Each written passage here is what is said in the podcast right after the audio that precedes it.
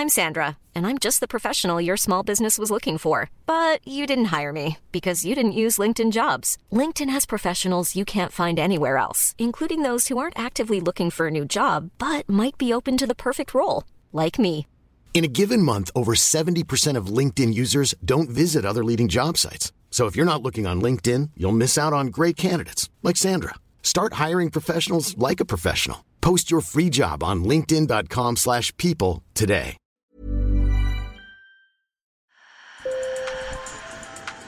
Bonjour. Hello. Hola. Marhaba bikoum. Sur le fil, Le podcast d'actu de l'AFP. des nouvelles choisies pour vous sur notre fil info.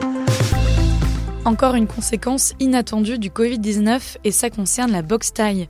On vous emmène au mythique stade Lumpini de Bangkok, là où les plus grands boxeurs thaï et les premiers joueurs internationaux du pays s'affrontent.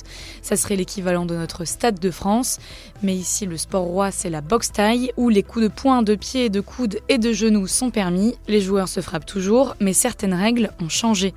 Picha Dangprasit et Sophie De Villers étaient sur place. Sur le fil. Des gens qui crient, qui lèvent la main pour parier, serrés sous des néons blafards. Certains après-midi de grands matchs, plus d'un million d'euros étaient en jeu. Mais ça, c'était avant le Covid-19 et aujourd'hui, les gradins sont vides. Le stade Lumpini a profité de la crise pour se réinventer. C'est l'armée thaïlandaise qui le gère, c'est donc le major général Ronawutuang Sawat qui nous explique ce qui a changé. Le stade Lumpini est la mecque de la boxe thaï. Et ce sport représente la Thaïlande dans son ensemble. C'est pourquoi je veux révolutionner le stade. Mais les paris empêchent la boxe thaï de progresser.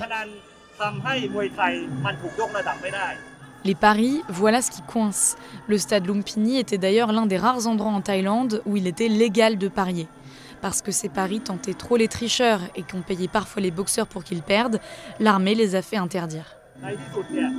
Le public de la boxe thaï ne ressemblera pas à celui auquel nous sommes habitués. Nous pourrions avoir un public jeune brandissant des néons, tandis que d'autres suivraient le sport en ligne ou via d'autres plateformes de streaming. Ce seront les nouveaux spectateurs. Mon air est celle du changement, et je veux détruire l'idée selon laquelle la boxe thaï doit s'accompagner de jeux d'argent. L'ère du changement, c'est aussi l'arrivée des femmes sur le ring.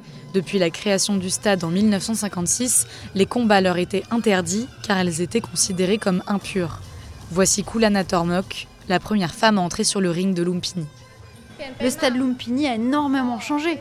Avant, seuls les combattants masculins étaient autorisés à se battre. Alors être la première combattante à boxer ici, ça me rend fière. Mais le principal changement à Lumpini n'est pas vraiment un choix. Le Covid-19 a mis à l'arrêt dès février 2020 tout combat et la reprise est difficile. C'est très différent de combattre sans public. Avant le Covid-19, il y avait beaucoup de gens qui m'encourageaient, ça me donnait beaucoup d'énergie pour me battre. Mais quand il n'y a pas de foule, je dois me forcer à continuer. Alors pas le choix, il faut compenser l'absence de public. Le boxeur Siticho Kaswanga s'élance sur le ring sous une pluie de lasers ultramodernes, rouges et argentés, un combat filmé et diffusé en direct. Crochet droit, coup de genou, direct du gauche, seule la musique traditionnelle jouée en direct rappelle l'avant-Covid. Pour Siticho Kaswanga, retrouver le chemin du ring n'a pas été facile.